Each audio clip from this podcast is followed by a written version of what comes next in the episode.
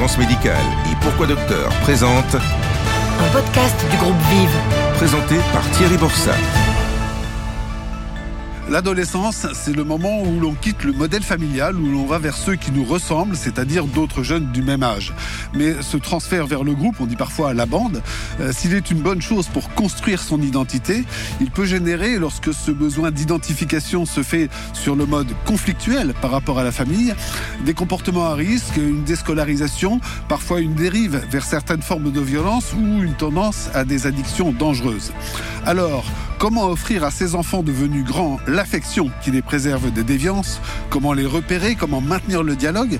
Les réponses dans ce podcast réalisé en partenariat avec le groupe Vive, avec l'interview par le docteur Jean-François Lemoine du professeur Amine Benyamina, chef de service en psychiatrie à l'hôpital Paul Brousse à Paris. Bonjour et bienvenue dans notre podcast sur la santé mentale des adolescents et le phénomène de bande. Notre invité sera aujourd'hui le professeur Amine Benyamina, chef de service de psychiatrie de l'hôpital Paul Brousse à Villejuif et président de la Fédération française d'addictologie. Aujourd'hui, nous allons discuter d'un sujet important, le rôle des groupes et des bandes dans les troubles de la personnalité des adolescents. En effet, les adolescents sont souvent influencés par leur environnement social, y compris les groupes auxquels ils appartiennent. Professeur Benyamina, ces groupes peuvent exercer une influence significative sur le développement de leur personnalité et leur comportement? C'est très important, ce qu'on appelle les pairs.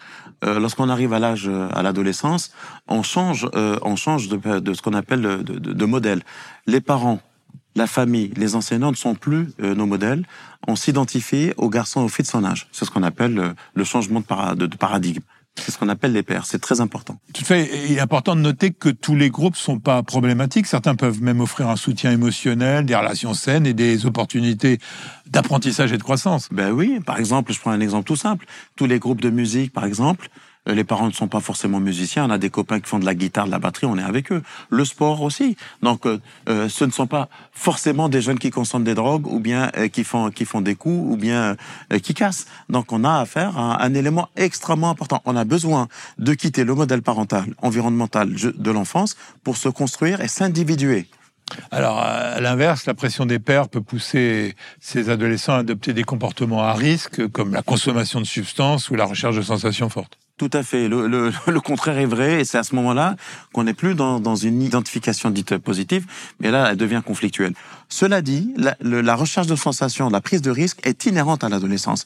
L'essentiel, c'est de ne pas déraper. Il faut, faut contrôler. Il faut toujours un- quelqu'un qui vous initie ou c'est parfois spontané? Alors, c'est- ce qui est important, c'est que les, les- les adolescents vont vers les garçons et les filles qui leur ressemblent. Et les parents pensent que tiens, mon fils a, est devenu comme ça parce qu'il a fréquenté le fils du voisin qui lui était toxico, méchant. Les, les parents d'en face diraient la même chose. Donc ça, c'est une notion importante. Les jeunes, les adolescents ne vont que vers ceux qui leur ressemblent.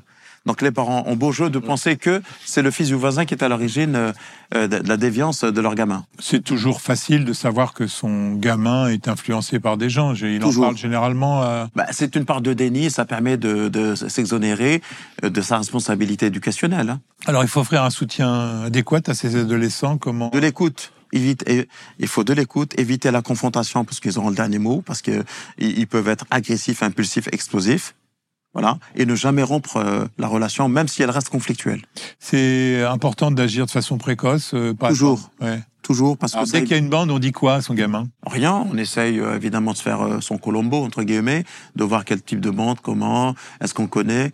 Euh, il, il faut quand même, d'une certaine manière, d'une manière ou d'une autre, savoir euh, qui sont les, les, les copains euh, de nos enfants, forcément, sans être intrusif, parce qu'ils ont besoin de leur espace. le, le papa copain, c'est pas non plus la bonne Non, solution. non, non, ça c'est pas terrible. Euh, il faut pas non plus être euh, être élevé par un pré- précepteur. Hein, c'est pas ça l'idée. L'idée c'est d'offrir un, espace pour qu'ils puissent euh, s'exprimer en dehors du, des parents, ne pas faire ce qu'on appelle une ondification descendante. Les enfants ont besoin que l'autorité s'exprime et euh, ne pas être copain, ça veut pas dire non plus être un étranger euh, froid, métallique et à, à distance. Quoi. Alors là, on fait un peu un podcast pour, une, pour des bisounours parce que on parle des parents qui Oui. sont capables. Euh, malheureusement, ce qu'on nous décrit, c'est des parents démissionnaires, voire absents. Alors là, qu'est-ce que- qu'est-ce qu'on fait? Là, on, ce sont des jeunes qui, disons, qui démarrent mal dans la vie. Et donc, c'est toute la force publique c'est la, c'est le, c'est, c'est, c'est la force publique, c'est la France, quoi. C'est le grand pays généreux qui est capable d'élever leurs enfants. Hein.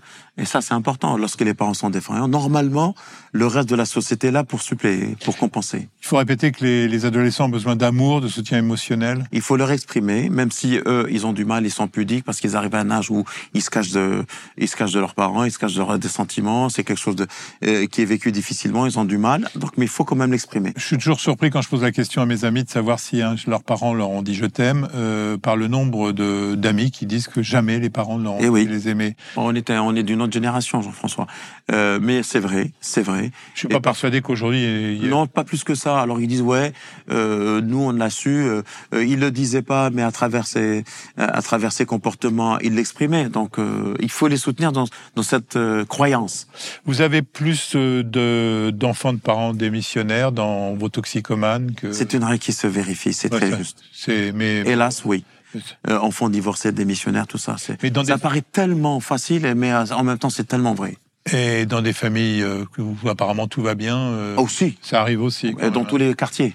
Euh, Est-ce que la- la- l'absence de soutien et de validation des parents, euh, ça a un rôle sur l'estime de soi des, adolescents? Ah, il y a une vraie euh, une, hésitation sur soi, l'incertitude. Euh, un enfant aimé est un enfant qui sait qui sait qui sait aimer, qui sait donner et qui sait ouvrir. C'est tout ça se vérifie. Lorsque Jean n'a pas appris à dire on n'a pas appris à Jean à dire je t'aime, il saura pas dire je t'aime. Lui non plus, c'est extrêmement vrai ça. le, le fait d'avoir une, une image euh, négative, euh, ça, c'est ce qui ressort beaucoup chez vos, chez les enfants que vous voyez. Il n'y a pas que chez les enfants. Les adultes qui se rappellent de leur enfance ou de leur adolescence, euh, une image négative, ben on la trimballe, comme on dit, toute sa vie pratiquement. Donc c'est tout un travail de réappropriation d'une image positive de soi. Voilà. On la cultive dans la, la psychothérapie. Ouais.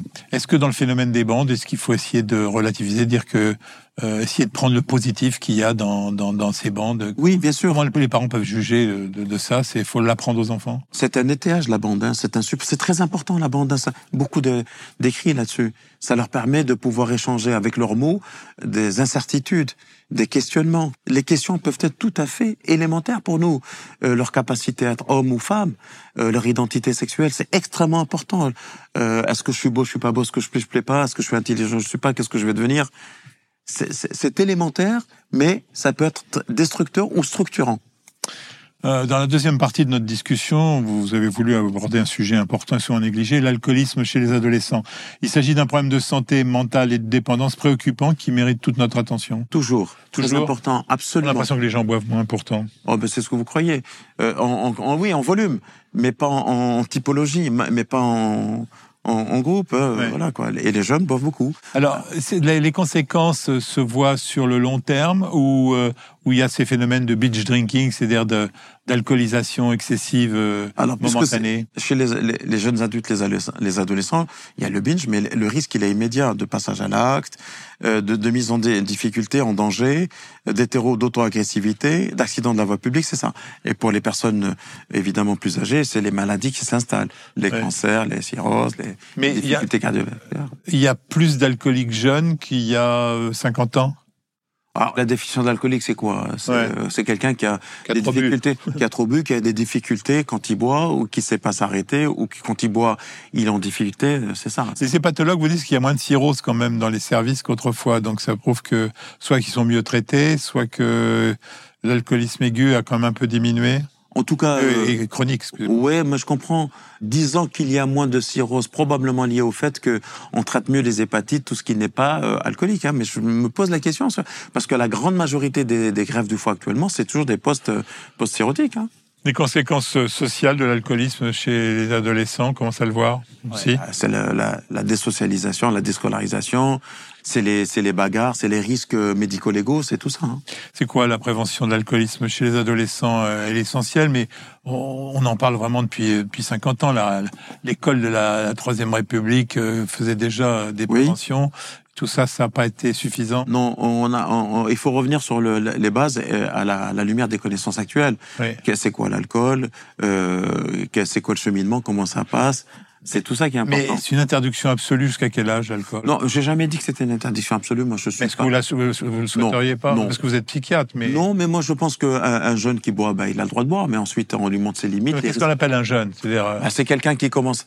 Il faut, il faut boire le plus tard possible parce que Ouais. toute consommation de produits psychoactifs de manière précoce est à l'origine d'abord de risques sur le plan somatique et en même temps ça peut installer une dépendance plus tard. C'est comme ça, une espèce de sensibilisation de vulnérabilité aux addictions dont on sait que la précocité du, du contact est un élément important. Ça c'est important. OK? Mais s'ils boivent de temps en temps, s'ils savent s'arrêter et qu'ils ne font pas de cocktail et qu'ils ne prennent pas la moto, qu'ils ne prennent pas la voiture, oui, ne se passe. a quand même un paradoxe dans ce pays avec un État qui qui ramasse beaucoup d'argent avec euh, avec l'alcool, ce qui emploie beaucoup de personnes. Euh, on n'a pas l'impression qu'il y a toujours une volonté importante. Alors, je vais corriger ce que vous venez de dire euh, avec euh, toute l'amitié que j'ai pour vous. Bien sûr, allez-y. Ce que vous venez de dire, c'est exactement ce que le lobby, le, le, le, le lobby euh, viticole et, et alcool et sème en France. Non, euh, l'alcool coûte en France 120 milliards d'euros par an. Il rapporte 30 milliards pour la filière qui est extrêmement soutenue. Donc ça rapporte, ça, ça, ça fait perdre plus que ça ne fait gagner.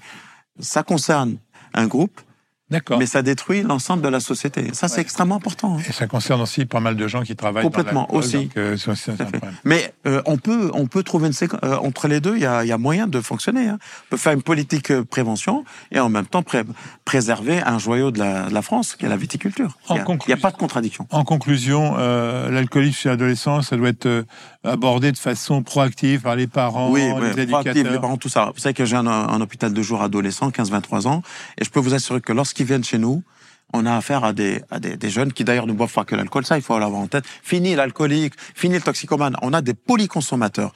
Et là, il faut avoir un abord global avec euh, multi, multi-métiers. Et ça, c'est c'est très important. Alors, je vous parle pas d'autres types de- de- d'addictions, Oui. mais vous pensez que l'alcoolisme, on va vers la bonne direction, alors que peut-être que pour tout On n'en fait pas suffisamment. Je pense qu'il n'y a pas assez d'in- d'informations, il n'y a pas assez de spots, il n'y a pas assez d'in- d'informations sur l'alcool en général. Euh, donc on supplée et on compense nous dans nos structures. Merci professeur Benyamina, merci d'avoir écouté notre podcast aujourd'hui. Prenez soin de vous et de vos adolescents. Rejoignez-nous bientôt pour un prochain épisode de notre série sur la santé mentale des adolescents. Je vous encourage également tous à regarder l'émission que nous venons de consacrer aux troubles de la personnalité chez l'adolescent et aux conséquences de la pandémie à moyen terme. Prenez soin de vous et de vos adolescents. À bientôt pour un prochain podcast de fréquence médicale.